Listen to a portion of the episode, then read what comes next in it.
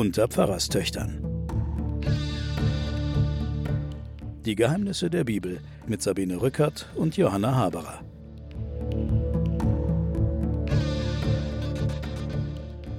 Willkommen zu den Pfarrerstöchtern und den Geheimnissen der Bibel. Mein Name ist Sabine Rückert. Da drüben sitzt meine Schwester Johanna. Hallo. Und wir sind in der Davidsgeschichte. David ist inzwischen ein älterer Herr, hat erwachsene Söhne, die sich zum Teil gegenseitig umbringen. Also in der letzten Folge hat ja Absalom, der Lieblingssohn des David, den Thronfolger Amnon umgebracht. Jetzt haben sich der Vater David und sein Sohn Absalom wieder versöhnt und damit haben wir das letzte Mal unser Publikum verlassen, liebe Johanna. Ja, also Absalom ist jetzt wieder eingesetzt in die Erbfolge.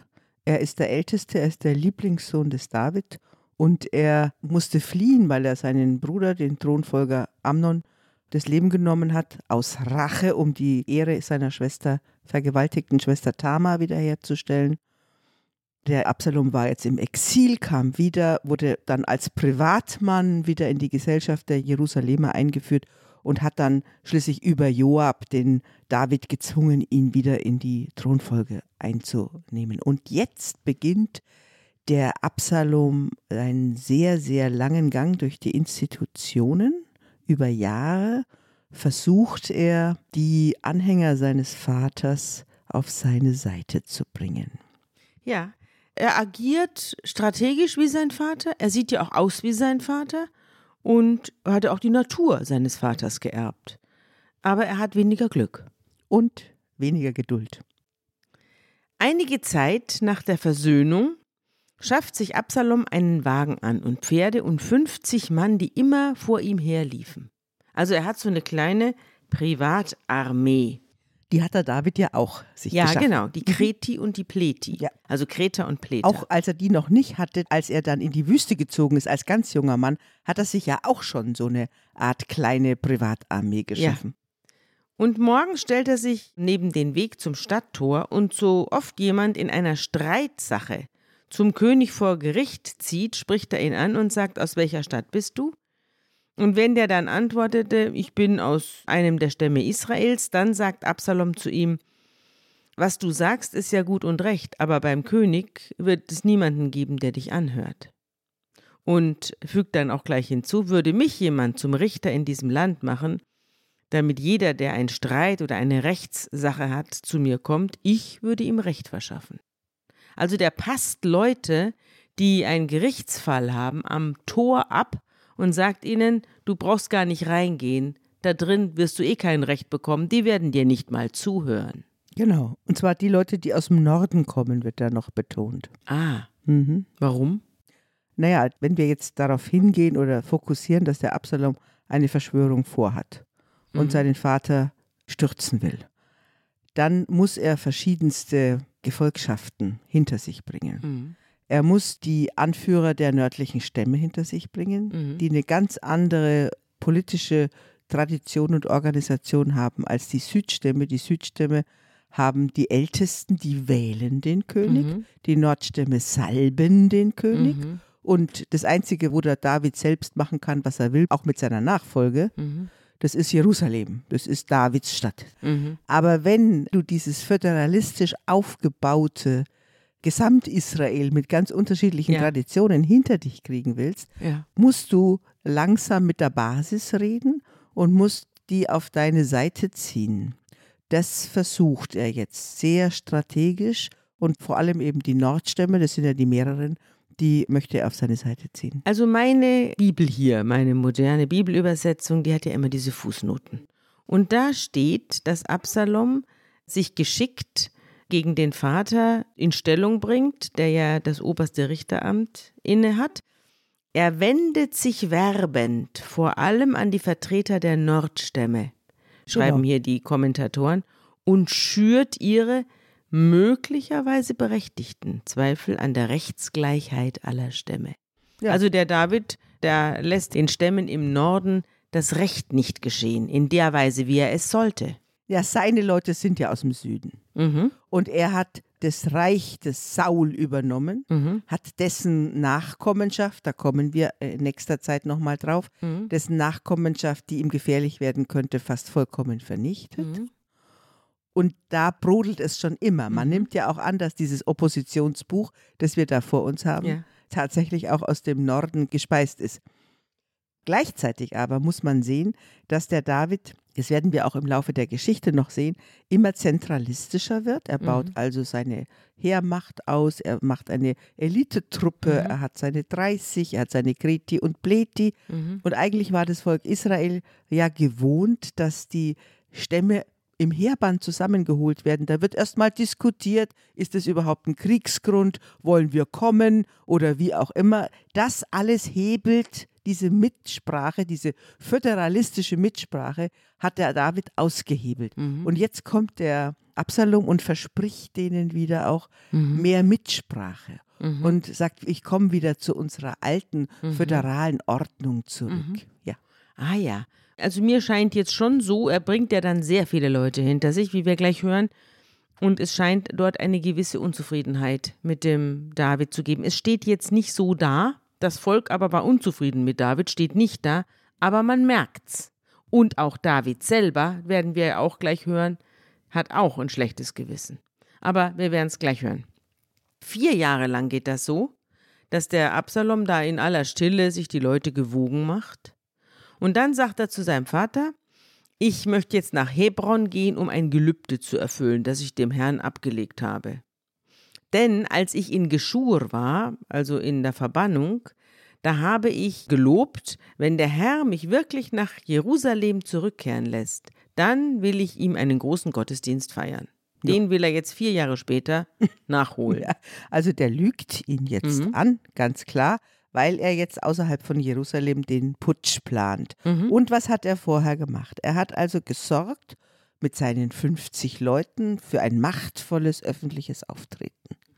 Er hat dafür gesorgt, dass er gleichzeitig ein bescheidenes Auftreten in seinem angemaßten Richteramt hat. Er guckt die Leute auf Augenhöhe an, er umarmt sie, er lässt sie nicht niederknien. Ja. Und so, wenn man vorher geguckt hat nach den höfischen Sitten, die inzwischen beim David herrschen, wo die sich alle niederknien müssen und hinlegen und Mhm. sowas, Aufs Gesicht fallen. aufs Gesicht. Das ist hier gar nicht so. Mhm. Sondern die versuchen ihm die Hand zu küssen und Genau. das verweigert er ihnen. Er zieht sie hoch und sagt, hör auf. Genau, und nimmt sie in den Arm. Also ganz anderes Auftreten und hat auch eine Art von so populistischer Art zu sagen, also Mhm. da musst du jetzt gar nicht hingehen, ich bin die Alternative Mhm. Und bei mir kriegst du immer recht. Mhm. Ist natürlich ein absolutes Fehlversprechen. Das ist richtiger Populismus und er setzt auf die Nordstämme und vor allem er schürt vier Jahre lang das Misstrauen gegen seinen Vater. Und jetzt ist die Zeit reif. Jetzt ist die Zeit reif. Er bricht also auf. Nachdem der König zu ihm gesagt hat, geh in Frieden, bricht er auf und geht nach Hebron, also in die Stadt, die früher mal Davids Königsstadt war. Und da geht er hin und von dort schickt er Boten in alle Stämme Israels und lässt ihnen sagen, wenn ihr den Klang des Widerhorns hört, dann sollt ihr rufen, Absalom ist der König in Hebron. 200 Männer aus Jerusalem sind mit Absalom losgezogen und wussten gar nichts von seinem Unterfangen. Und als er seine Opfer dargebracht hat, da ließ Absalom den Giloniter Ahitophel, den Berater des David, aus seiner Heimatstadt Gilo kommen. Und so wurde die Verschwörung immer größer und immer mehr Leute schließen sich dem Absalom an. Der Ahitophel, der wird später noch eine große Rolle spielen. Das ist ein Weiser, so eine Art Großvezier am Hofe des David, der ihm wirklich gute Ratschläge gibt und auf den er unglaublich hört. Und der schlägt sich jetzt auf die Seite des Absalom. Und da muss ich sagen, kann ich mir nicht vorstellen, dass das jetzt nur aus karrieristischen Überlegungen ist. Ich kann mir vorstellen, dass der Ahitophel auch findet, dass der David keine guten Entscheidungen Die trifft. Zeit des David vorbei ist und er Ja. lauter Fehler macht. Das meint ja der Text auch, Ja, dass er lauter Fehler das macht. meint der Text auch. Und der Text ist auch zu Zeiten auf Seiten des Absalom. Aber es ist gemischt wie alle Figuren der Bibel. Ja, aber das ist eben das Schöne daran. tatsächlich geht es jetzt um die Frage, wer hat eigentlich die Informationsvorherrschaft? Mhm. Und es geht um Spionagenetze, es geht um Berater, die die Seiten wechseln. Und es geht um einen Sohn, der sich in dem ehemaligen Hebron seines Vaters Festgesetzt hat. festgesetzt hat und zum König wählen lässt von den Ältesten. Ja. Also jetzt erst einmal kommt der Ja. Süden dran. Und dann geht er los und macht den Angriff auf Jerusalem. Ja, aber bevor er den Angriff auf Jerusalem macht, kriegt der David schon Wind von der Sache. Und der Bote, der ihm sagt, das Herz der Israeliten hat sich Absalom zugewandt, der kriegt mit, dass der David jetzt schnell seine Koffer packt und schreit, wir müssen fliehen, denn für uns gibt es keine Rettung. Also der David erkennt die Situation sofort, erkennt auch, dass es hier jetzt auf einen richtigen Konflikt zuläuft, den er nicht gewinnen wird. Denn sonst würde er sich auf einen Kampf einlassen, den Joab losschicken oder sonst was, aber er packt seine Koffer und haut ab. Beeilt euch mit dem Aufbruch, sonst kommt er und holt uns und bringt Unglück über uns und schlägt die Stadt mit scharfem Schwert. Also jetzt erlebst du wieder den alten David, den Fuchs auch. Also der sieht jetzt die Gefahr, Mhm. will auf keinen Fall eine Konfrontation mit seinem geliebten Sohn, Mhm. will auf keinen Fall einen Straßenkampf und Bürgerkrieg in seiner Stadt Jerusalem. Das will er auf jeden Fall verhindern. Also macht er den ganz weichen Abgang. Das hat er früher auch schon manchmal gemacht, dass er sich zurückgezogen hat. Auch den ganzen Konflikt mit dem Saul hat er ja weich gelöst. Ja, Ja? ja. Also er weicht zurück scheinbar und überlässt diese Stadt, von der man ja früher gesagt hat, sie könnten durch Lahme und Blinde verteidigt werden, Überlässt er. überlässt Dem Sohn. er dem Sohn. Ja? Mhm. Also er geht und es folgen ihm viele Leute, aber nicht alle. Er sagt auch, dass sie gar nicht alle mitkommen sollen. Sein ganzes Haus geht mit, also seine ganze Familie, seine Söhne und Nebenfrauen und sonst was. Nur zehn Nebenfrauen lässt der König zurück. Die sollen das Haus bewachen.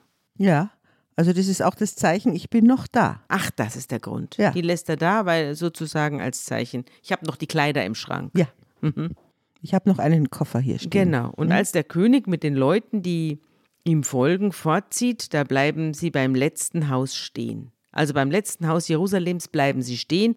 Und jetzt ziehen alle an David, der das Schlusslicht macht, vorbei. Und es wird beschrieben, wer an alles an ihm vorbeizieht. Wer also alles mitkommt. Die Kreter und die Pleter und die Gatiter, jene 600 Mann, die ihm aus Gatt gefolgt sind, ziehen am König vorüber. Und dann sagt der König zu Ittai aus Gatt, warum willst du mit uns gehen? Kehr doch um und bleib beim neuen König, denn du bist ein Ausländer und aus deiner Heimat verbannt. Erst gestern bist du gekommen und schon heute soll ich dich aufjagen und mit uns gehen?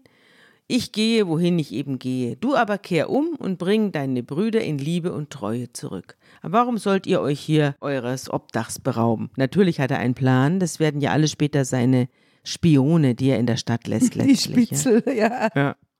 Und der Ittai sagt, so wahr der Herr lebt, so wahr mein König lebt, nur an dem Ort, wo mein König ist, da werde auch ich sein. Und der David sagt, dann geh und zieh mit deinen Leuten an mir vorüber. Und das macht er auch. Und alle weinen laut, als die Leute an David vorbeiziehen. Und dann überschreitet er mit allen zusammen den Bach Kidron und sie ziehen weiter auf dem Weg in die Steppe. Also, Also- das ist er ja gewöhnt, dass er irgendwo sich verkriecht. Genau, das ist er gewöhnt. Aber was nimmt er mit? Er nimmt die Spezialeinheiten mit. Ja. Also er hat nicht, der, der Heerband, das sind ja die, eine langfristige Angelegenheit, sie zusammenzuholen, nämlich die verschiedenen Krieger aus den verschiedenen Stämmen. Den Ja. kennen wir ja schon. Wenn irgendein Anlass ist, wird dann an die Stämme geschickt und dann hieß es, schickt mal eure Männer, dauert Wochen und Monate. Was er hat, er hat seine 30, seine Kreter und Pleter, Ja. die Spezialeinheit des Benaja, Ja. und er nimmt die Priesterschaft mit. Also er nimmt eine ganz bestimmte Eliteeinheiten mit. Er ist mit Sicherheit nicht mit einer größeren Volkschaft als der Absalom ausgerüstet, aber er ist ausrüstungs- und trainingsmäßig mit den besten Leuten ausgestattet. So geht er aus der Stadt und lässt jede Menge Spitzel zurück. Ja. Und auch Zadok und die Leviten, das hast du ja gerade erwähnt, also die Priester gehen mit ihm und schleppen auch die Bundeslade mit. Also Gott soll auch mitkommen. Und dann stellen sie die Lade Gottes nieder und Abiatar bringt Opfer dar, bis alle Leute aus der Stadt vollzählig an David vorbeigezogen sind. Und der König aber sagt zu Zadok, dem obersten Priester, bring die Lade Gottes in die Stadt zurück. Wenn ich vor den Augen des Herrn Gnade finde, dann wird er mich zurückführen und mich die Lade und ihre Städte wiedersehen lassen. Wenn er aber sagt, ich habe an dir keinen Gefallen mehr, gut, dann mag er mit mir machen, was ihm gefällt. Das ist jetzt wieder die theologische Schicht, die ja über den David draufgelegt worden ist. Später, wir haben diese brutalen Königsnachfolgeerzählungen. Ja. Und die Lade spielt ja die ganze Zeit in diesem ganzen Jerusalem-Part gar keine Rolle. Die kommt dann nur in der Redaktionsschicht, die den David zu dem größten König aller Zeiten hochjubelt. Mhm. Ja? Mhm. Und den Salomon dazu. Und da wird der David dann immer als der Demütige, der Mhm. Gott das letzte Gericht Ja. überlässt, Er dargestellt. stellt sein Schicksal in die Hand Gottes. Genau, und kommt wieder die Lade um die Ecke, über die du kapitelweise kein Wort mehr Ja. erfährst. Ja, Die Lade wird immer rausgeholt, wenn er sie braucht. ja. Und jetzt kehren die Priester auch brav um mit der Lade Gottes und bringen Gott nach Jerusalem zurück und bleiben dort. Sehr wichtig, Zadok ist jetzt wieder im Tempel. Ja. David aber steigt weinend und mit verhülltem Haupt den Ölberg hinauf. Da ist offenbar ein Ölberg, den er hinaufsteigt, barfuß, und alle, die bei ihm sind, verhüllen ihr Haupt und ziehen mit ihm weinend hinauf.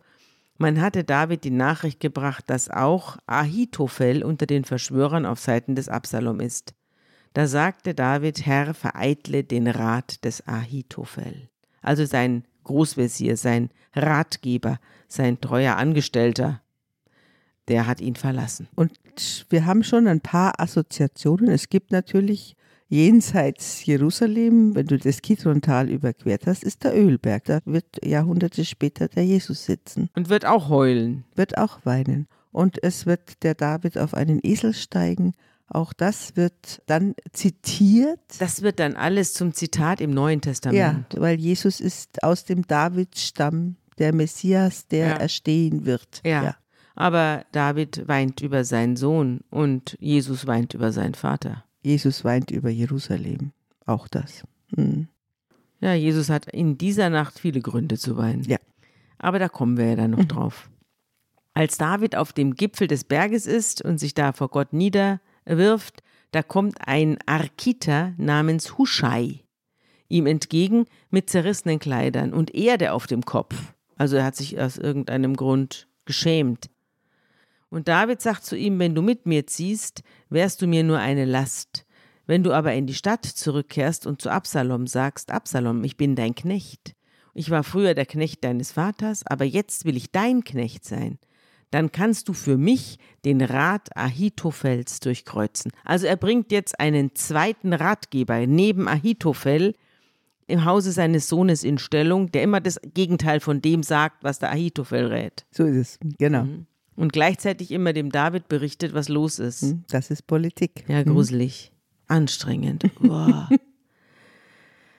so kam Huschai, der Freund Davids, in die Stadt zurück, als Absalom gerade in Israel ankam. Also er kommt gerade recht.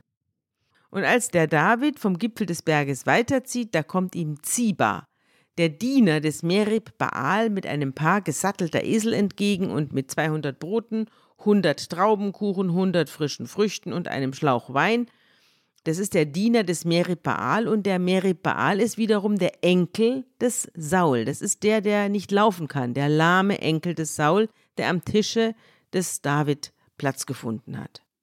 Und der Ziba, also sein Diener, wird dann vom König gefragt, was soll das? Und der Ziba antwortet, die Esel sind für die königliche Familie als Reittiere bestimmt, das Brot und die Früchte zur Verpflegung deiner Diener, der Wein zum Trinken für die, die in der Steppe müde geworden sind. Und der König fragt, wo ist der Sohn deines Herrn? Und der Ziba antwortet dem König, er ist in Jerusalem geblieben, denn er hat gesagt, heute wird mir das Haus Israel das Königtum meines Vaters wiedergeben.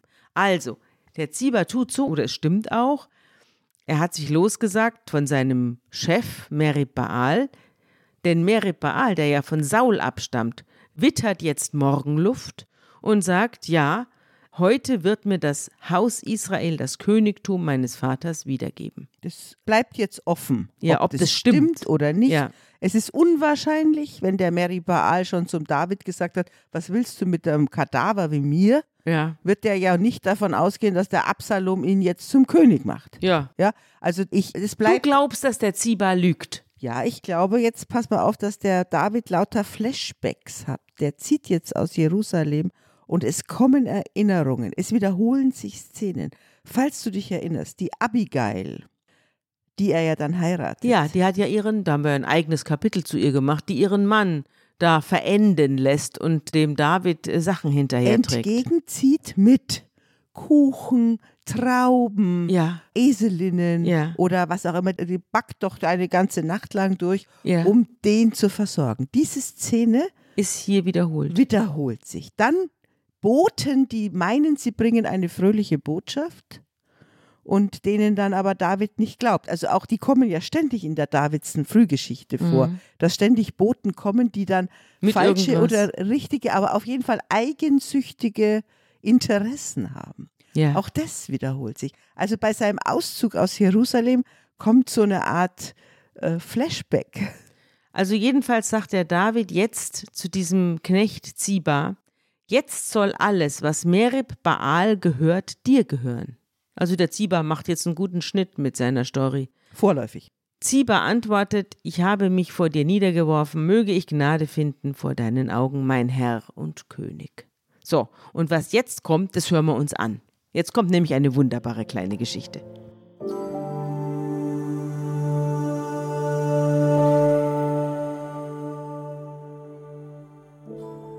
Als aber der König David nach Bahurim kam, siehe, da kam ein Mann von dort heraus, vom Geschlecht des Hauses Saul, der hieß Shimi, der Sohn Geras. Der kam heraus und fluchte und warf mit Steinen nach David und allen Knechten des Königs David, obwohl das ganze Kriegsvolk und alle Helden zu seiner Rechten und Linken waren. So aber rief Shimi, als er fluchte, Hinaus, hinaus, du Bluthund, du ruchloser Mann. Der Herr hat über dich gebracht alles Blut des Hauses Sauls, an dessen Stadt du König geworden bist. Jetzt hat der Herr das Königtum gegeben in die Hand deines Sohnes Absalom. Und siehe, nun steckst du in deinem Unglück, denn du bist ein Bluthund.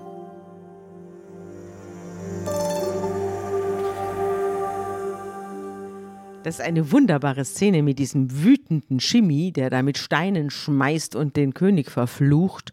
Und da sieht man auch, dass untergründig, ja, der Umgang des David mit dem Saul immer noch ihm übel genommen wird. Also der Saul begleitet ihn als Schatten, als Unterströmung, als fiese Unterströmung, begleitet den David und auch der Aufstand des Absalom gegen seinen Vater wird letztlich als eine himmlische Rache des Saul wahrgenommen. Ja, es zeigt aber auch, dass die Nordstämme sich nicht ganz einig sind. Es gibt die einen, die verfluchen ihn und die anderen sagen, wir sind mit ihm besser gefahren als mit allem vorher. Ja. Und es zeigt hier absolut, es gibt einen Strom des großen Hasses, den konnte der Absalom abfangen und auf sich lenken. Ja. Und sich zunutze machen. Mhm. Der Shimi wird uns ja dann später nochmal begegnen. Das ist ja ein Wendehals hoch drei. Der schmeißt immer auf die mit Steinen, von denen er gerade glaubt, dass die jetzt bald verlieren werden. Genau, aber der David, der ist ja großzügig zu ihm. Ja, aber da kommen wir noch drauf. Dann kommt der Abishai, das ist der Neffe des David, zum König und fragt ihn, warum flucht dieser tote Hund über dich, mein König? Ich will hinübergehen und ihm den Kopf abschlagen. Und der König sagt, was habe ich mit dir zu schaffen? Wenn er flucht und wenn der Herr zu ihm gesagt hat, verfluch den David, wer darf dann fragen, warum tust du das? Und der David sagt zu Abishai und all seinen Dienern, seht, mein leiblicher Sohn trachtet mir nach dem Leben, wie viel mehr muss dann dieser Benjaminiter es tun? Lass ihn doch fluchen, sicherlich hat es ihm der Herr eingegeben. Das ist doch sehr fatalistisch, oder? Wie erklärst du dir diese Reaktion? Warum sagt er nicht, komm rüber ab, dann ist Stille? Naja, das ist diese Erzählschicht, die den David jetzt dann auch in der Not, in der er ist, als einen gottergebenen Mann zeigt. Und natürlich dann, die Geschichte geht ja für den David gut aus, noch einmal erzählen will, dass Gott weiterhin auf der Seite des David ist, weil David ihm sein Schicksal überlässt und sich nicht wehrt, sondern sagt, am Ende wird dann rauskommen, auf welcher Seite Gott steht. Ja. Denn er tut ihm nichts an, aber davon wird der Shimi nicht getröstet und auch nicht versöhnt, sondern er rennt immer hinter dem David weiter her am Berghang entlang und flucht immer weiter und schmeißt immer weiter mit Steinen und am Schluss auch noch mit Erde nach ihm. Also der der David ist, ist wie bei Kohl, wie bei Helmut Kohl, der im Osten in Halle war das, glaube ich, mit Eiern beworfen wurde, wo dann die Bodyguards die Schirme aufspannen mussten, um die Eier abzuhalten. So ist das hier auch. Also die Bodyguards, die Kreti und Pletis, die spannen die Schirme auf, damit die Erde und die Steine des Chemie daran dürfen aber nichts tun, dürfen den nicht festnehmen und nichts. Nein, es ist ein bisschen so wie bei den Impfgegnern und Querdenkern, ne, die da also ein Riesengeschrei machen, weil es ihnen nicht passt. Und erschöpft kommt der König mit allen Leuten, die er bei sich hat, am Jordan an. Und da kann er dann wieder Atem schöpfen, hat er offenbar den Chemie abgeschüttelt. Wir kehren zurück nach Jerusalem und dort ist der Absalom mit seinem ganzen Heer eingetroffen. Und auch der Ratgeber des David, der Ahitophel, ist bei ihm. Und jetzt taucht auch der Huschai auf, der ja der Spion des David sein soll und sich als Ratgeber bei Absalom einnisten soll. Und der sagt zu Absalom, es lebe der König, es lebe der König Absalom. Also er kommt gleich mit dem richtigen Sound daher und Absalom fragt ihn, so sieht die Liebe zu deinem Freund David aus? Aha, das sollte ihm eigentlich zu denken geben. Warum bist du nicht mit deinem Freund gegangen? Und Huschai sagt zu Absalom, nein, ich gehöre vielmehr zu dem, den der Herr und dieses Volk und alle Israeliten erwählt haben. Bei ihm will ich bleiben. Und außerdem, wem diene ich denn? Doch nur dem Sohn dessen, den ich Freund nenne. Ja?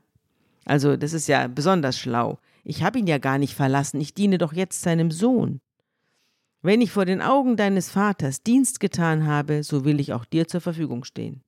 Und der Absalom sagt zu Ahitophel, also zu dem alten Ratgeber, Gib mir einen Rat, was ich jetzt tun soll. Und der Ahitophel gibt ihm einen sehr interessanten Rat, über den wir gleich sprechen, aber vorher hören wir ihn uns an.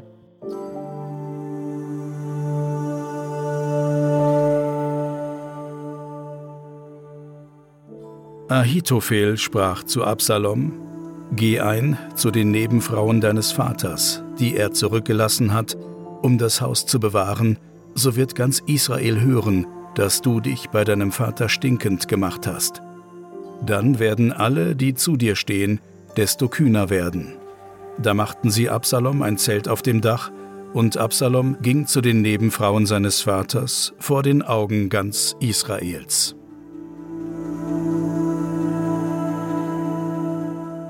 Ja, also er hat mit den Frauen seines Vaters geschlafen. Und zwar mit allen Zähnen großartige Szene irgendwie. Ich stelle mir vor, das ganze Jerusalem ist voll mit Leuten. Es ist Regierungswechsel. Es gibt aber keine Regierungsansprache. Ja, und er vögelt jetzt die Frauen. ja, sondern als allererstes übernimmt er den Harem. Aber um den Link zu Batzeba zu schlagen und zu das David ist die zu Verheißung. schlagen. Das ist die Verheißung gewesen. Gott hat es David gesagt. Es wurde ihm gesagt, was du im Heimlichen getan hast, es wird öffentlich stattfinden. Ja, du hast es im Heimlichen getan und ich werde dich öffentlich demütigen. Ja. Und das ist jetzt das, was Gott ihm verheißen hat, das trifft jetzt hier ein. Genau, und du erinnerst dich auch, die Architektur, der David blickt vom Dach auf die Batzeba und jetzt findet auf dem Dach dieses Palastes die Übernahme des Harems statt ist natürlich ein total archaisches Bild, zeigt natürlich auch, was für ein potenter Mann der Absalom ist, muss auch zeigen, der alte König, der ist im Abgang, der ist zu alt und jetzt kommt die junge, frische Manneskraft hier dran. Aber es ist natürlich wirklich ein, ein irres Bild. Ein irres Bild. Ich habe dazu natürlich auch was gefunden in unserem Begleitschreiben hier, die Wahrheit über Eva. Da heißt es, in der patriarchalen Welt geht es um Besitz. Wie heißt es in den zehn Geboten? Du sollst nicht begehren deines nächsten Haus, du sollst nicht begehren deines nächsten Frau, Knecht, Magd, Rind, Esel, noch alles, was dein Nächster hat. Entsprechend ist es in aller Regel nur der Mann, der sich von seiner Frau scheiden lassen kann. Diese Doppelmoral wird im Recht objektiviert. Auf den Punkt gebracht? Die Ehe der Treue ist hier allein eine Verpflichtung der Frauen. Sie entspringt der Vorstellung, dass die Frau das Eigentum des Mannes ist, der sie durch Heirat erworben hat, und es ist ihre Aufgabe, ihm legitime Erben zu schenken. Ist es übertrieben zu behaupten, das Eigentum versklave die Frauen? Wir sprachen bereits davon, wie wir es hier mit einer Entmenschlichung, einer Verdinglichung der Frau im Zeichen des Eigentums zu tun haben. Im Zusammenhang mit der Machtverschiebung zugunsten der Männer kontaminierte diese Logik auch die Sexualität. Der Beischlaf degenerierte zum einseitigen Eigentumsakt, wie wir es jetzt hier vorfinden. Bourdieu schreibt, dass noch in der Gegenwart der Geschlechtsverkehr bei vielen Männern als eine Form von Herrschaft, von Aneignung, von Besitz gelte. Das Vollziehen der Ehe wird als jener Akt verstanden, der den Besitzerwerb regelt. Und dann habe ich noch eine wunderbare Stelle gefunden, die dazu sehr gut passt. Weil ein Harem immer auch ein königliches Prestigeobjekt war und niemand den mit den Göttern aufs engste vertrauten Herrschern Grenzen setzte, wurden diese Harems immer größer und größer. Fremde Prinzessinnen kamen als diplomatische Geschenke, ein Krieg brachte mitunter den kompletten Harem des besiegten Herrschers, ein neuer König übernahm die Frauen seines Vorgängers, wir lesen es gerade. Bei den Herrschern von Mari im frühen zweiten Jahrtausend vor Christus ging die Zahl der Frauen in die Hunderte. Manche der neuassyrischen Könige, berüchtigt für ihre brutalen Eroberungsfeldzüge, besaßen ein Jahrtausend später gut zwei Dutzend auf mehrere Städte verteilte Harems hat die kulturelle Evolution erst einmal einen Weg eingeschlagen, entfaltet sie eine schwer zu stoppende Eigendynamik. Verstärkt wurde diese durch jenen Mechanismus, der dem Eigentum inhärent zu sein scheint, weil es von sich aus jeder Selbstbeschränkung abhold ist. Es kann nie genug sein. Die Zahl der Frauen wurde zum Statussymbol. Sie bemaß die Macht und den Reichtum eines Herrschers. Die patriarchale Matrix ermöglicht hier den größtmöglichen Fitnessgewinn der männlichen Top-Elite, weil sie die Macht und den Reichtum und jetzt sogar das Recht auf ihrer Seite haben, steigern einzelne Männer ihren Reproduktionserfolg ins Unermessliche. Das haben wir jetzt hier vorgefunden. Wobei im Unterschied zu dem, was du jetzt gerade vorgelesen hast von den assyrischen Herrschern, sind zehn Frauen noch eine relativ geringe Anzahl. Ja, aber der Absalom hat ja schon ein paar. Und der Salomo, der dann dem David nachfolgt, der wird ja ein Harem haben, wo er die gar nicht mehr kennt, die Frauen. Ja, genau. Das sind ja dann quasi eine halbe Stadt. Mhm. Aber wir fahren jetzt fort. Es geht jetzt um den Ahitophel, den Ratgeber, der ihm diesen Rat gegeben hat, diese Frauen zu verdinglichen und sich einzuverleiben. Und von dem heißt es hier in der Bibel, ein Rat, den Ahitophel gab, galt in jenen Tagen so viel, als hätte man ein Gotteswort erbeten. Also kannst du dir vorstellen, was der für eine Power und für einen Einfluss hatte. Und der Ahitophel gibt gleich weiter Ratschläge, nachdem also die Frauen alle durchgenudelt worden sind. Ich möchte zwölftausend Mann auswählen, mit ihnen noch heute Nacht aufbrechen und dem David nachziehen, sagt der Ahitophel. Ich will ihn überfallen, wenn er noch müde und ermattet ist, und ihm einen Riesenschrecken einjagen. Alle, die bei ihm sind, werden dann fliehen, und ich kann den König, wenn er allein ist, erschlagen.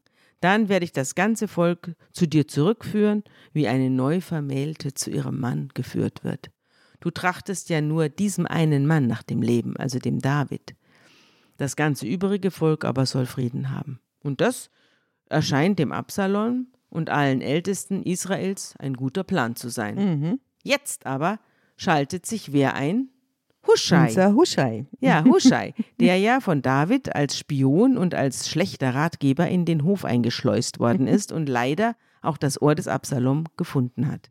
Und der Huschai, und deswegen ist es immer interessant, warum jemand etwas sagt. Ja, also der Journalismus forscht ja immer nach, woher die Motivation von Menschen kommt, die eine bestimmte Handlung, Politiker oder so, die eine bestimmte Handlung begehen. Also warum ist denn Gerhard Schröder immer auf Seiten von Wladimir Putin? Ja, das liegt vielleicht daran, dass auf seinem Konto sich das Geld stapelt, das er von Putin bekommt.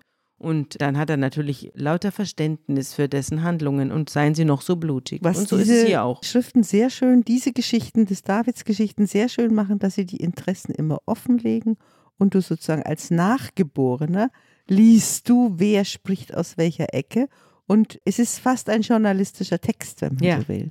Hm? Ja, das stimmt. Der Huschai kommt um die Ecke und Absalom weiht ihn in das ein, was Ahitophel ihm geraten hat und fragt ihn, sollen wir seinen Vorschlag ausführen? Wenn nicht, dann rede du. Und der Huschai sagt jetzt zum Absalom, diesmal ist der Rat, den der Ahitophel dir gegeben hat, nicht, Nicht gut. so gut. Nicht gut. Du kennst doch deinen Vater und seine Männer, sie sind Krieger und von wildem Mut wie eine Bärin auf dem freien Gelände. Der Vater ist ein Krieger, der hält doch gar keine Nachtruhe. Und sicher ist er jetzt in einer Höhle und an einem anderen Ort, der schlecht zugänglich ist. Wenn nun am Anfang gleich einige von deinen Leuten getötet werden und man hört davon, dann wird man sagen, die Anhänger des Absalom haben eine Niederlage erlitten. Dann wird auch der Tapferste völlig den Mut verlieren, denn ganz Israel weiß, dass dein Vater ein Held ist. Darum rate ich dir, alle Israeliten zwischen Dan und Beersheba sollen sich bei dir versammeln. Ein Heer so zahlreich wie der Sand am Ufer des Meeres, und du selbst musst mit ihnen in den Kampf ziehen. Wenn wir ihn dann an einem der Orte, wo er sich aufhält, finden, überfallen wir ihn, wie der Tau auf die Erde fällt, und dann wird von ihm und allen Männern, die bei ihm sind, auch nicht einer übrig bleiben. Und wenn er sich in eine Stadt zurückzieht, so wird ganz Israel Seile an den Mauern dieser Stadt befestigen und wir schleifen sie ins Tal hinab, so dass dort, wo sie sind, kein Stein mehr zu finden ist. Da sagten Absalom und alle Israeliten, die Weisen um ihn herum, sagten, der Rat des Arkitas Huschai ist besser als der Rat des Ahitophel. Mhm. Der Herr hatte es nämlich so bestimmt, der gute Rat des Ahitophel sollte durchkreuzt werden, weil der Herr Unheil über Absalom bringen wollte. Mhm. Das ist wieder die theologische wieder die Deutung. theologische Deutung. Aber was du jetzt siehst, wir haben schon mal darauf hingewiesen, wen hat der David bei sich? Die Elitesoldaten. Und wen soll der Rat des Huschai zusammenrufen? Den Heerbann. Das heißt, das, was er selbst aufgerufen hat, der Abschalom, ich will die alte Ordnung der Mitbestimmung der Stämme wieder aufrichten. Das ist der Rat, den ihm der Huschai gibt. Ruf doch alle zusammen und dann wird ganz Israel zusammenstehen, wie früher. Ja. Ich finde auch, dass der Rat des Huschai, wir wissen ja durch die Vorrede, dass es ein böser Rat ist, aber ich finde, der klingt gut. Er klingt ganz gut nach dem Motto, wenn du jetzt mit einer kleinen Gruppe da hingehst und möglicherweise werden deine Leute fallen, dann kippt die Stimmung sofort wieder. Mhm. Ja? Während der Ahitophel hat geraten, kleine Gruppe, jetzt sofort nach, der wird heute Nacht noch nicht über den Jordan gehen. David umbringen, alles David gut. umbringen, zurück, dann ist die Sache zufrieden. Du willst am besten möglichst wenig Blut vergießen, ganz schnell. Also das ist strategisch mit Sicherheit der bessere Rat gewesen. Ja. Aber der andere klang einfach viel besser, ganz Israel. Und dann holen wir den David da raus und dann wird es jeder sehen und so. Mhm. Das ist für einen so Narzissten, wie das der Absalom war, der bessere Rat. Also ganz schlau angelegt. Mhm, Ganz schlau. Aber er schenkt natürlich dem David jede Menge Zeit. Ja, genau. Und das will er ja auch. Er schickt nämlich jetzt heimlich über die Priesterschaft, die ja der David zurückgelassen hat aus guten Gründen, die weiht er jetzt ein und sagt ihnen, schickt schnell jemand zu David und lass ihm sagen, bleib heute Nacht nicht bei den Furten, die zur Steppe hinüberführen, sondern zieh sofort hinüber, damit nicht der König samt allen Leuten, die er bei sich hat, vernichtet wird. Also er warnt ihn jetzt. Durch eine Magd lassen sie dann zwei Boten einweihen und diese beiden Boten ziehen dann los und bringen dem König David diese Meldung. Und es geht alles ganz heimlich und es geht alles vor der Stadt. Also diese ganzen konspirativen Treffen finden nicht innerhalb der Stadt statt, sondern vor der Stadt. Und ein junger Mann, der auf der Zinne steht, der sieht das. Der sieht das, dass sich da Leute zusammenrotten und dass da Reiter weggehen Richtung David und er meldet es dem Absalom. Und der Absalom lässt Leute hinterher schicken, hinter diesen Reitern, die in Richtung David abgehauen sind. Und diese beiden Boten kommen zum Haus eines Mannes in Bahurim. Der hat einen Hof und einen Brunnen. Und da steigen sie hinein und die Frau nimmt eine Decke und breitet sie über die Öffnung des Brunnens und streut noch ein paar Körner drauf, sodass man nicht merkt, dass es ein Brunnen ist. Man hält es wahrscheinlich für einen Tisch oder sowas. Also du siehst, es ist eine richtige, nicht nur eine Verschwörung, Ja. sondern es ist auch, jede Partei beobachtet die andere Ja. und es gibt Untergrundbewegungen Ja. und Spionagenetze und so weiter. Und dann kommen Absaloms Knechte, die den beiden Reitern nachgegangen sind, zu der Frau ans Haus und fragen, wo sind denn jetzt diese beiden Botschafter da? Und die Frau sagt ihnen, sie sind von hier aus zum Wasser weitergegangen. Und dann machen sich die Knechte auf die Suche, finden sie aber nicht und kehren nach Jerusalem zurück. Und nachdem die beiden weg sind, die beiden Häscher, kriechen die beiden Botschafter aus dem Brunnen heraus und gehen zum König David und überbringen ihm die Nachricht und sagen zu ihm, Brecht alle hier auf und geht schnell über den Fluss, denn Ahitophel hat gegen euch den und den Rat erteilt. Mhm. Also der ist jetzt gewarnt und wichtig ist offenbar, mhm. dass man das Wasser überquert. Ja. Und wichtig ist auch, wohin flieht jetzt eigentlich der David? Also er kann nicht in den Westen gehen, er kann nicht Richtung Philister gehen. Nee, da er hat muss, er keine er muss Freunde in den mehr. Osten gehen. Da hat er keine Freunde mehr. Er kann nicht in den Norden. Da er geht sind, nach Jordanien. er geht jetzt in den Osten, wo übrigens auch der Saulsohn sich damals mit dem Abner zurückgezogen hat. Gleiche Stadt, Ja. gleicher Ort. Also Ja. es ist offenbar so ein Fluchtort da drüben. Und jetzt machen wir, bevor wir in der Sache David weiterfahren, wird ein ganz kurzer Spot auf den Ahitophel gelenkt. Der wird jetzt nochmal ganz kurz beleuchtet von der Bibel in fünf Zeilen, aber sehr eindrücklich, sehr eindrücklich. Dieser große Ratgeber des David und der große, kluge Ratgeber des Absalom, der gegen den installierten Verräter Huschai verloren hat, was aus dem wurde, das erzählt die Bibel jetzt und das hören wir uns an.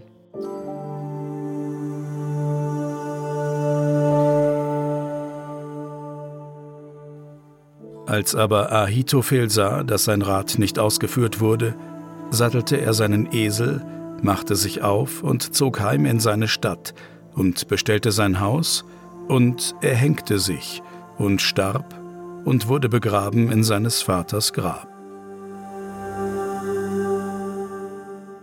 Das ist der erste richtige Suizid, ne? Das ist der erste, ja, und es ist eine Art Vorgänger vom Judas. Ja. Das ist die Folie. Der Ja. Judas wird später den Ahitophel zitieren.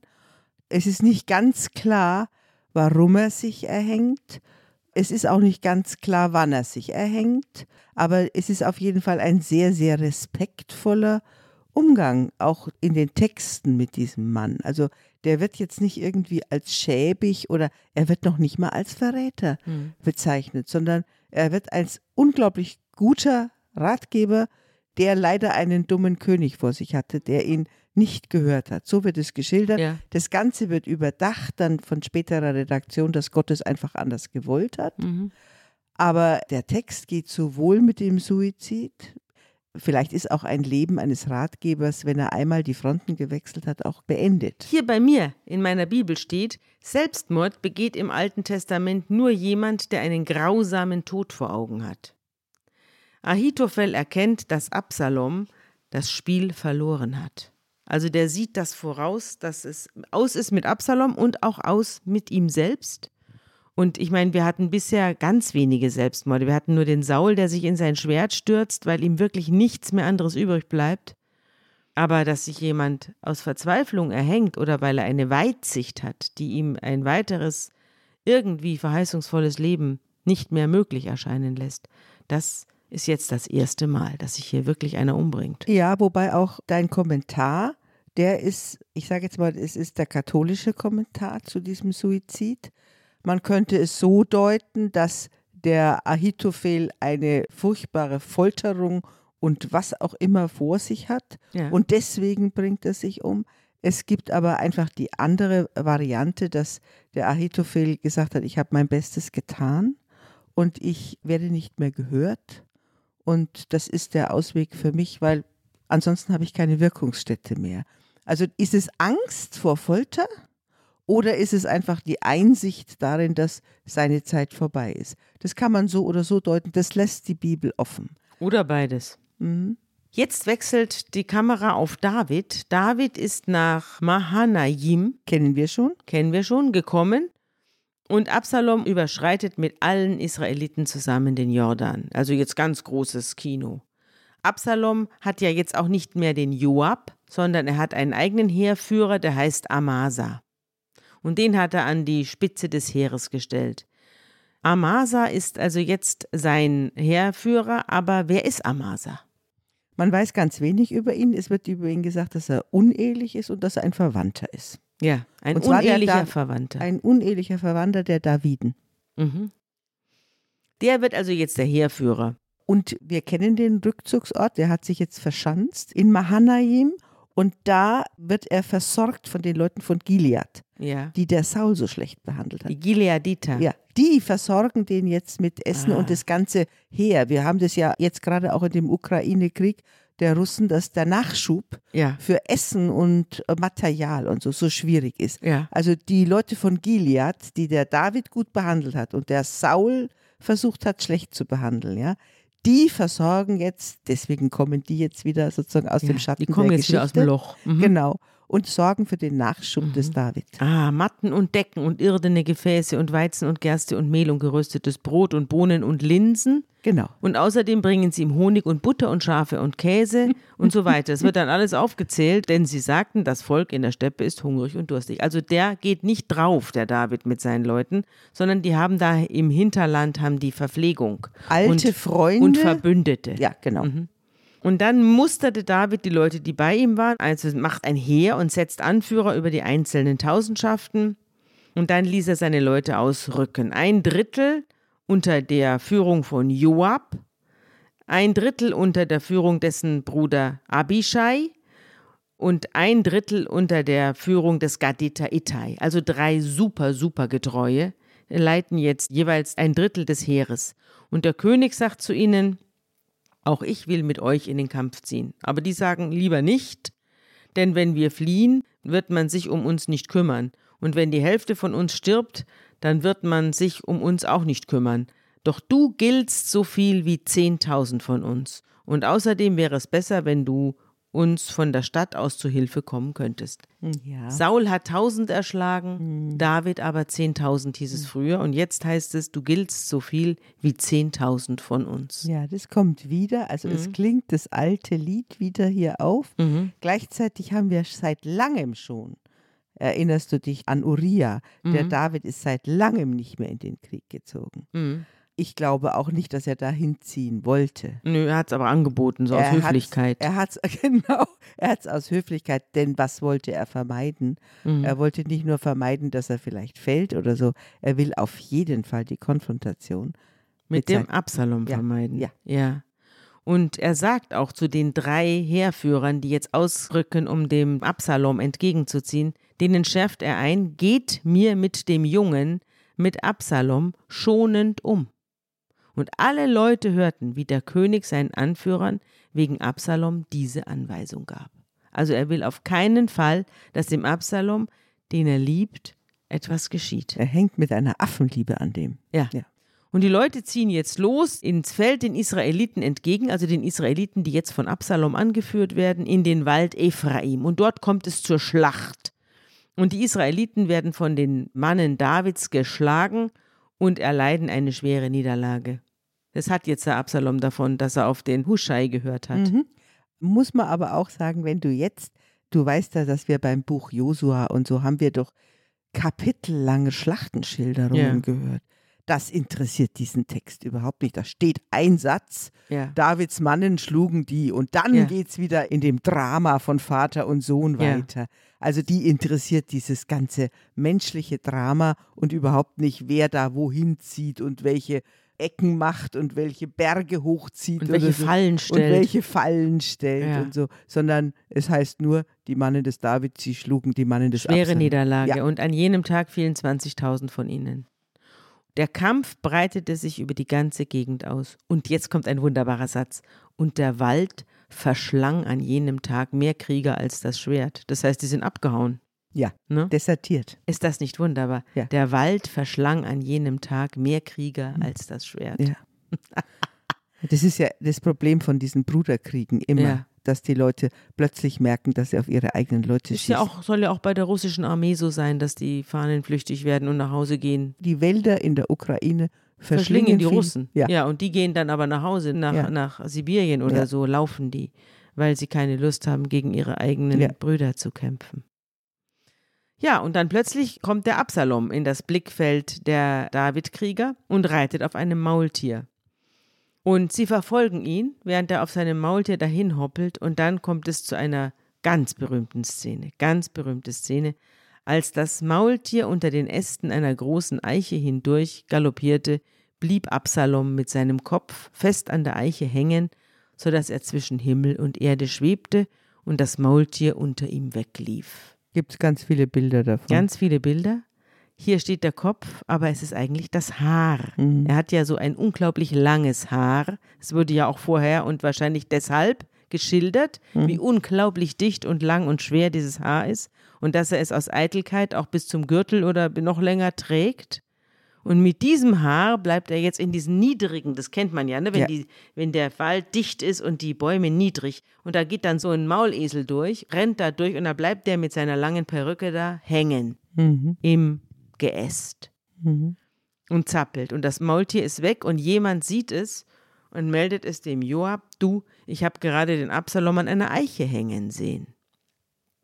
Und der Joab sagt zu dem Mann, der das gemeldet hat, wenn du es gesehen hast, warum hast du ihn dann nicht sofort an Ort und Stelle umgebracht? Ich hätte dir gern zehn Silberstücke und meinen Gürtel gegeben. Und der Mann antwortet dem Joab, auch wenn ich tausend Silberstücke auf die Hand ausgezahlt bekommen hätte, würde ich meine Hand nicht gegen den Sohn des Königs erheben. Denn der König hat dir, Abishai und Itai vor unseren Ohren befohlen, gebt mir auf den Jungen, auf den Absalom acht. Hätte ich heimtückisch gehandelt und ihm etwas angetan, dem König bleibt doch ohnehin nichts verborgen, dann würdest du dich aus der Sache heraushalten. Joab aber erwidert, ich kann mich nicht noch länger mit dir herumschlagen und nimmt drei Spieße in die Hand und stößt sie dem Absalom, der noch lebend an der Eiche hing, ins Herz. Genau. Also der Joab wollte gern den Job loshaben. Ja, Joab handelt vollkommen auf eigene Faust. Der Ja. handelt im Interesse des Königreichs, Ja. seiner Meinung Ja. Er sagt, es hilft überhaupt nicht, wenn ich den am Leben erhalte, dann haben wir zwei Könige. dann geht der Konflikt Dann- weiter. geht der weiter und ich werde tun, was ich muss Ja, und tun auch, was ich für richtig halte und und, bringt ihn jetzt um. und ich bringe den jetzt um. Und die Geschichte gibt ihm zunächst weiter Recht. Also der Joab wird nicht zur Rechenschaft gezogen. Nein. Er ist auch noch nicht ganz tot, denn die zehn Waffenträger des Joab umringen jetzt den sterbenden Absalom und schlagen ihn auch noch tot. Ja. Also es ist ein sehr hässlicher Tod, Ja. gar nicht würdevoll Ja. und grausam. Wenn ich mich erinnere, die Kindergeschichten, wir haben das ja dann zum Teil gemalt oder in den Kinderbildern gehabt, Ja, den hängenden Absalom, wurde der immer als großer Verräter geschildert. Hier, wenn man genau diese Bibelgeschichten liest, dann sieht man, dass die Texte ihm zum Teil Recht geben, dass die Texte im Grunde genommen erzählen wollen, was der David für ein schwächlicher Mann war mit seinen eigenen Kindern, dass er das Unrecht hat um sich greifen lassen. Also es wird eine sehr ambivalente und differenzierte Geschichte erzählt. mhm. Und nicht der Absalom war böse zu seinem Vater und deswegen blieb er an seinen Haaren hängen, ja. Und Mhm. übrigens hat man uns dann gesagt, so lange Haare brauchst du dann auch nicht, ja. Mhm. So ungefähr wurde dann so zur kleinen Moral. Also die Geschichten sind schon sehr viel differenzierter und es ist ein tragischer Tod. Ja, eine tolle Geschichte Mhm. mit den Absalomschen Mhm. Haaren. Aber kann es nicht sein, dass der Joab einen unausgesprochenen Befehl des David ausgeführt hat? Wir wissen ja, dass der David eine doppelte Zunge hat. Und dass der David immer laut heult und sich heimlich beglückwünscht zum Tode seiner Gegner. Das ist ja nicht das erste Mal. Mit dem Saul war es ja auch schon so und mit dem Abner war es auch schon so. Und jetzt ist er den nächsten Gegner, den wirklich gefährlichen Gegner los. Und das Heulen wird er jetzt auch gleich einsetzen, wie wir hören werden. Aber kann es nicht sein, dass der Joab wieder mal die Drecksarbeit für den David macht? Glaube ich nicht in diesem Fall. Denn du wirst ja sehen, er will auch den Triumphzug verweigern. Hm.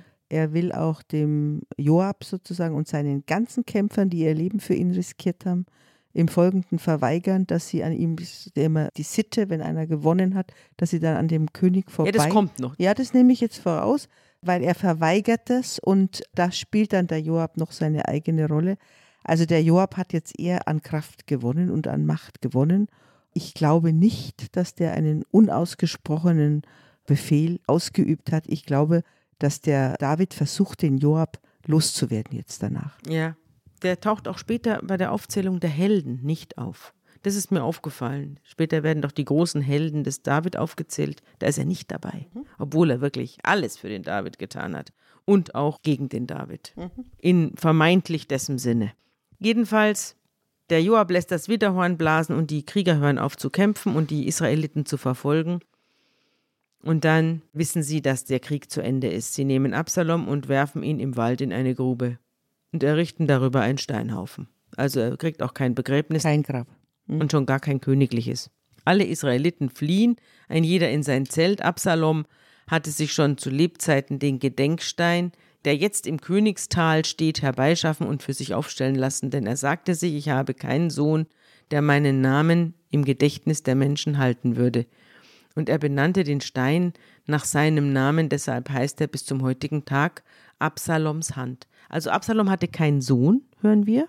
Der hatte schon Söhne. Der hatte Frauen und Kinder. Das wird an anderer Stelle Ja. erwähnt.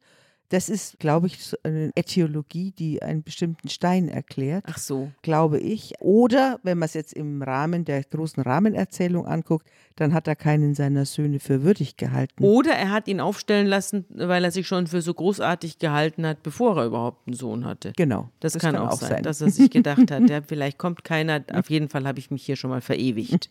Zuzutrauen wäre es ihm. Jetzt will der Sohn des Zadok, des Priesters, zum König eilen und ihm die freudige Botschaft bringen. Aber Joab, der den König besser kennt als alle zusammen, sagt zu ihm: Du würdest heute kein Freudenbote sein. An einem anderen Tag kannst du eine gute Nachricht überbringen. Heute würdest du nichts Erfreuliches melden, denn der Sohn des Königs ist tot. Also spricht gegen deine These. Ja. Der Joab sagt selber, Geh lieber nicht wird, hin. geh lieber weiß. nicht hin, das wird eine Katastrophe für den Ja. David. Ja. Mhm. Und wir wissen ja auch, dass der David schon so manchen, der ihm eine angebliche Freudenbotschaft gebracht hat, umbringen hat lassen. Also der Bote lebt gefährlich. Und Joab befahl einem Kuschiter, geh und melde du dem König, was du gesehen hast. Der Kuschiter wirft sich vor Joab nieder und eilt davon. Und der Sohn des Zadok, also dieser Priesterssohn, sagt noch einmal zu Joab, mag kommen, was will, ich will auch hineilen und hinter dem Kuschiter her. Also der will auch die Botschaft überbringen, unbedingt. Und der Joab antwortete, warum willst du denn jetzt auch noch dahin laufen? Du bekommst keinen Botenlohn, es wird dir nicht gut ergehen. Aber der Priesterssohn sagt, mag kommen, was will, ich lauf da jetzt auch hin. Und Joab sagt, dann lauf halt. Und er läuft los und er nimmt den Weg durch die Jordansenke, also er nimmt eine Abkürzung und überholt den Kuschiter. Und der David sitzt vor dem Tor von Mahanaim. Und oben stehen die Späher und die rufen dem König die Meldung zu. Da kommt einer. Und der König sagt, wenn er allein ist, dann bringt er eine gute Nachricht. Und dann sehen die Späher noch einen zweiten und äh, sagen, da läuft noch ein Einzelner herbei. Und der König sagt, ah, dann bringt auch er gute Nachricht. Pass auf, das ist wie in der antiken Tragödie. Genau, die Mauerschau. Genau, der Dialog von der Zinne. Was Ja. siehst du? Und so. Ja. Das gibt es ja in den antiken Tragödien. Ja, wenn man Schlachten schildern Genau. will, aber die haben im Theater keinen Platz. Deswegen muss einer auf die Mauer und die Schlacht schildern. genau. Und Fürs da sitzt- Publikum. Genau, und da sitzt jetzt der David unten, sieht nichts, aber die oben berichten. Und der Späher sieht jetzt, wer es ist und schreit, der Erste, der hat so eine Art zu gehen wie der Ahimaas, der Sohn des Zadok, also der Priesterssohn. Und der König sagt, das ist ein guter Mann, der kommt mit einer guten Nachricht.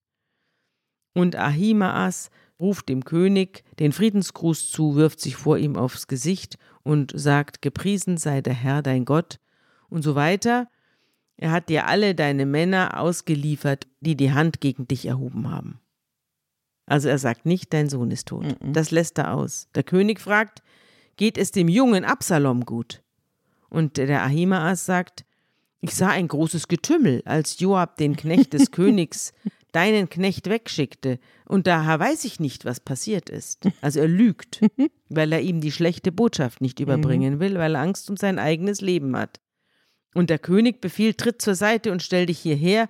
Und der Ahimaas tritt zur Seite und bleibt dort stehen. Jetzt kommt auch der Kuschiter an und sagt, mein Herr, der König, der Herr, also Herr Gott, er hat dir heute Recht verschafft gegenüber allen, die sich gegen dich erhoben haben. Und der König fragt jetzt auch den Kuschiter, wie geht's meinem Jungen, dem Abschalon? Geht's ihm gut? Und der Kuschiter antwortet, wie dem Jungen möge es allen Feinden meines Herrn des Königs ergehen, allen, die in böser Absicht sich gegen dich erhoben haben. Er sagt nicht, er ist tot. Er sagt es so, dass man ihm nicht unterstellen kann, er habe ihm eine schlechte Botschaft gebracht. Liebe Johanna, als flankierendes Stückchen hier zu unserer Geschichte, mit der wir jetzt eine ganz kleine Pause machen, habe ich eine Geschichte mitgebracht, ein Märchen aus den Tiefen der ehemaligen Sowjetunion, ein kasachisches Märchen, das sich mit der Frage beschäftigt, wie überbringe ich einem Potentaten, einem grausamen Potentaten eine schlechte Nachricht und wie überlebe ich das? Und angesichts der Tatsache, dass ja auch im Moment sich die Leute im Kreml darüber Sorgen machen, wie sie Putin die schlechten Nachrichten aus der Ukraine überbringen sollen, passt es vielleicht auch ganz gut in unsere Zeit. Jetzt hören wir es uns einfach mal an. Ja. Vor vielen, vielen Jahren lebte ein Kahn, der so grausam und böse war, dass die Menschen sich sogar fürchteten, seinen Namen auszusprechen. Und wenn es geschah, dass er durch das Land fuhr, dann flohen die Leute aus den Dörfern in die Steppe und verbargen sich dort, wo sie nur konnten, um ihm nicht vor die Augen zu kommen. Seine nächsten Diener ließ er ohne Erbarmen für ein kleines Versehen hinrichten. Freunde hatte er überhaupt nicht. Kein Kahn aus den benachbarten Ländern wollte mit einem so grausamen Menschen Freundschaft halten. Die Frau des Kahn war schon lange vor Gram und Kummer gestorben. Aber ihm blieb noch ein Sohn, ein junger Mann von wunderbarer Schönheit und großem Verstand. Er hieß Hussein. Das war das einzige Wesen auf der Erde, das der hartherzige Khan liebte. Hussein hatte viele Freunde. Er galoppierte mit ihnen durch die Steppe, ritt auf die Falkenjagd und wetteiferte im Bogenschießen. Am liebsten aber ritt Hussein in die Berge auf die wilde Jagd. Froh und zufrieden kehrte er nach Hause zurück, und die Diener trugen ihm seine Beute nach. Der alte Kahn sorgte sich sehr um seinen Sohn und sah es nicht gern, wenn er weit in die Berge ritt. Du brauchst deine Kühnheit nicht durch so gefährliche Jagden zu beweisen, sagte er immer wieder. Aber Hussein lachte nur. Er vertraute auf seine Stärke und Geschicklichkeit, und lange Zeit ging alles gut. Aber einmal zog Hussein wiederum aus, um in den Bergen auf die Jagd zu gehen. Er ritt ganz allein. Keinen seiner Diener nahm er mit.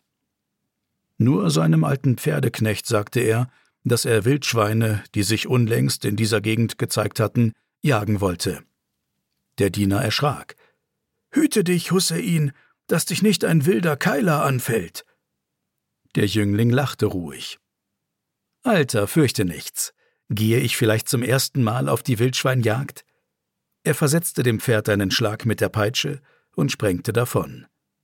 Hussein kehrte nie wieder. Der Abend brach herein. Die Sterne flammten über der Steppe auf. Ein Duft von Blumen und Wermut erfüllte die Luft. Der alte Kahn trat düster aus dem Seidenzelt. Wo ist Hussein?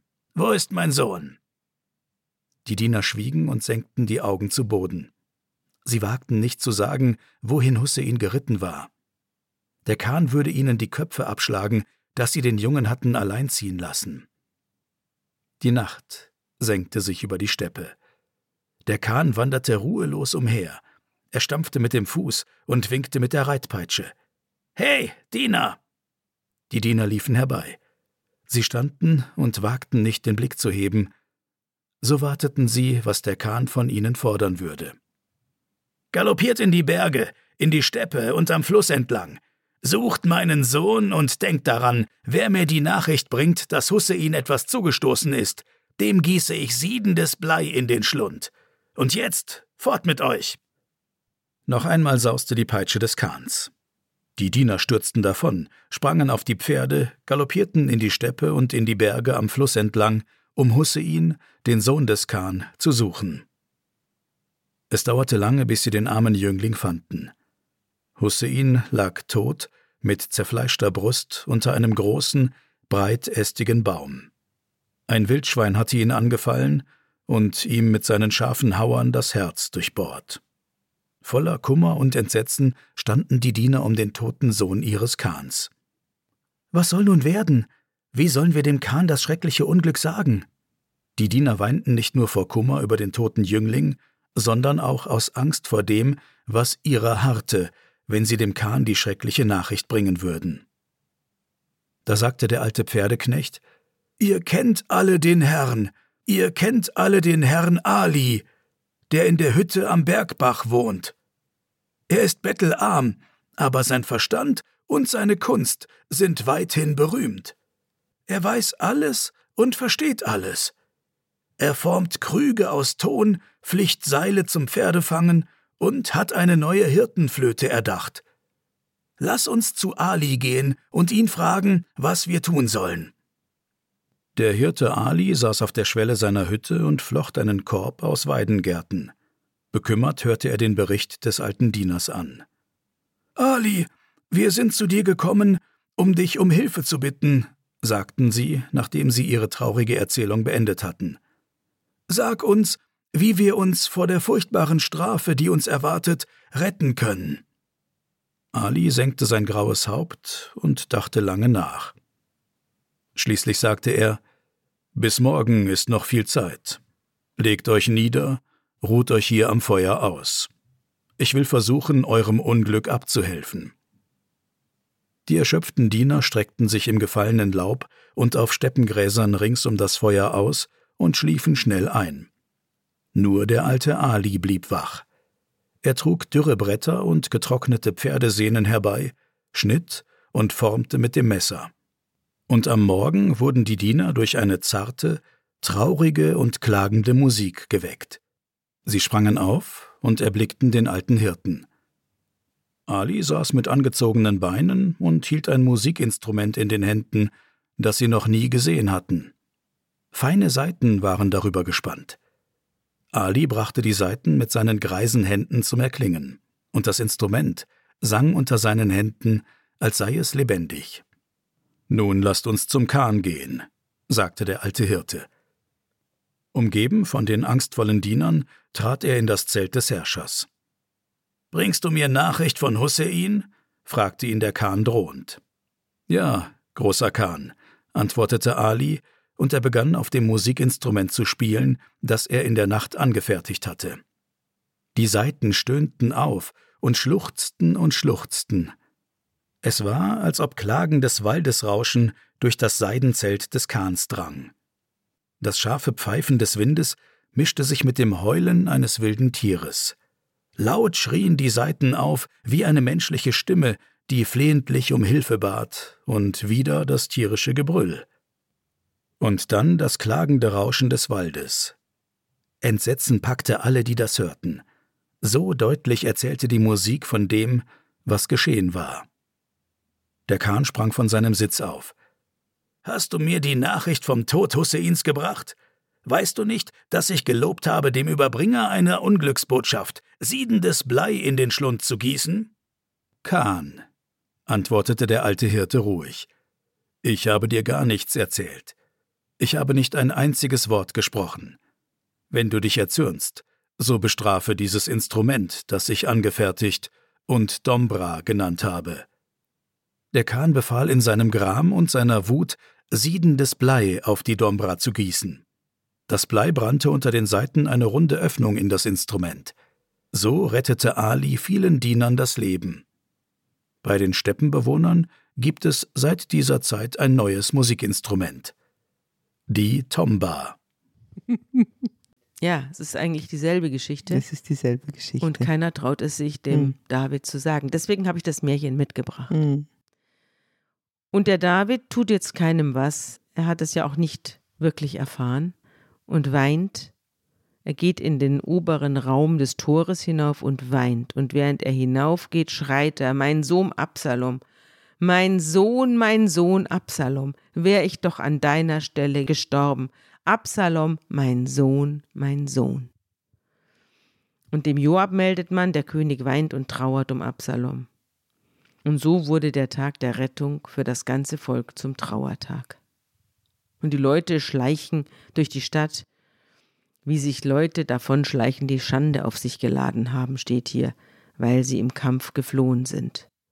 Und der König hatte sein Gesicht verhüllt und schrie, mein Sohn, mein Sohn Absalom, Absalom, mein Sohn. Und was dann passiert, das hören wir uns jetzt an.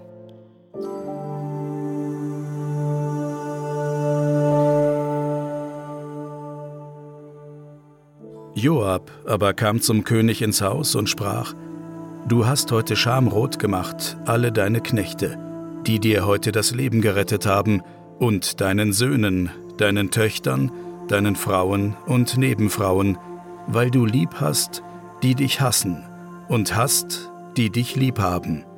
Denn du lässt heute merken, dass dir nichts gelegen ist an den Hauptleuten und Knechten. Ja, ich merke heute wohl, wenn nur Absalom lebte und wir heute alle tot wären, das wäre dir recht. Also ganz klar, jetzt ganz klare Kante. Der Joab hat jetzt nicht nur den Absalom getötet, das kommt auch so gar nicht zur Sprache. Ja. Wird auch nicht in irgendeiner Weise gerichtsmäßig verhandelt. Vielleicht oder erfährt sonst es der. Vielleicht David ja auch gar nicht. weiß er es nicht, keine Ahnung. Aber jetzt geht der Joab auf den David los und sagt: Was bist denn du für eine schwache Kreatur? Reiß du, dich zusammen. Ja, und alle, die wir unseren Kopf jetzt hingehalten haben, du bist da auf deiner Hütte gesessen, ja, und wir haben den Kopf hingehalten und haben diesen Bürgerkrieg geführt. Und jetzt heulst du um unsere Gegner. Das kann doch gar nicht wahr sein. Und verweigerst uns, weil es wird ja vorher beschrieben, wie sie wegschleichen, als hätten sie eine Niederlage erringen, als müssten sie sich schämen. Dabei haben sie für den König gekämpft. Also das kann der Joab jetzt in seinem Job als Heeresführer überhaupt nicht auf sich sitzen lassen. Ja. Und dann bedroht er ihn auch noch. Ja. Und er sagt, steh auf und geh hinaus und sag den Leuten anerkennende Worte, denn ich schwöre dir beim Herrn, wenn du nicht hinausgehst und zu ihnen, dann wird bis zur kommenden Nacht keiner mehr bei dir sein. Und das wird für dich schlimmer sein als alles Unheil, das dir von deiner Jugend bis jetzt zugestoßen ist. Genau. Das sagt er ihm. Wir haben dich bewacht, wir haben dich verteidigt. Um dich herum sind die 30, um dich herum sind die Spezialeinheiten, sind die was auch immer. Wir beschützen dich die ganze Zeit, ja? Vor Absalom. Vor Absalom. Und jetzt, wir rücken alle ab. Und Ja. dann wirst du sehen, was mit dir passiert. Ja. Das ist eine Morddrohung. Ja. Und dann knickt er ein, der Da knickt er ein und setzt sich in das Tor und im Volk wurde bekannt, der König sitzt im Tor und da kamen alle Leute zum König. Was soll das bedeuten? Ja, sie defilieren an ihm vorbei. Ach so. Das ist ein Triumphzug jetzt. Ah, ja. Er lässt jetzt endlich den Triumphzug zu, den Ja. er vorher verhindert hat mit seiner großen Klage. Mhm. Und jetzt lässt er ihn zu, jetzt gezwungenermaßen setzt er sich hin. Die Bilder kennen wir auch. Mhm. Also wo das Militär dann vor dem siegreichen, das sieht man ja auch jedes Jahr in Russland zur Erinnerung an den Sieg im Zweiten Weltkrieg am 9. Mai.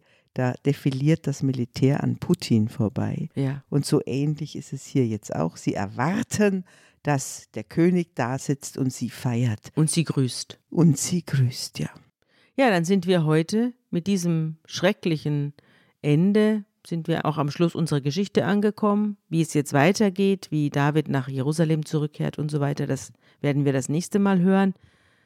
Ja, was hast du für ein gutes Wort nach dieser schlimmen Geschichte? Es war nicht einfach, ein gutes Wort zu finden. Ich habe bei den Sprüchen nachgeguckt, das ist auch die Proverbien im Alten Testament. Da habe ich einen Satz gefunden, wo ich diese Ambivalenz, die in diesen Verratsgeschichten steckt, vielleicht ein bisschen auffangen kann.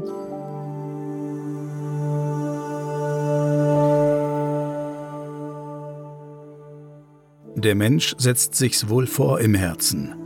Aber vom Herrn kommt, was die Zunge reden wird. Einen jeglichen dünken seine Wege rein, aber der Herr prüft die Geister. Befiehl dem Herrn deine Werke, so wird dein Vorhaben gelingen. Der Herr macht alles zu seinem Zweck, auch den Frevler für den bösen Tag. Ein stolzes Herz ist dem Herrn ein Greuel und wird gewiss nicht ungestraft bleiben. Durch Güte und Treue wird Missetat gesühnt und durch die Furcht des Herrn meidet man das Böse.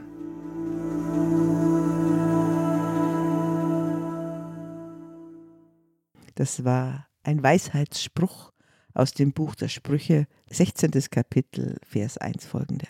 Dann will ich mich jetzt von allen unseren Hörern und Hörerinnen verabschieden.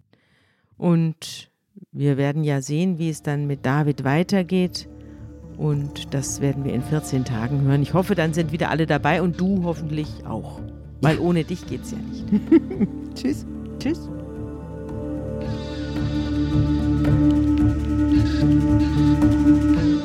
Unter Pfarrerstöchtern ist ein Podcast der Zeit und von Zeit Online. Produziert von Pool Artists.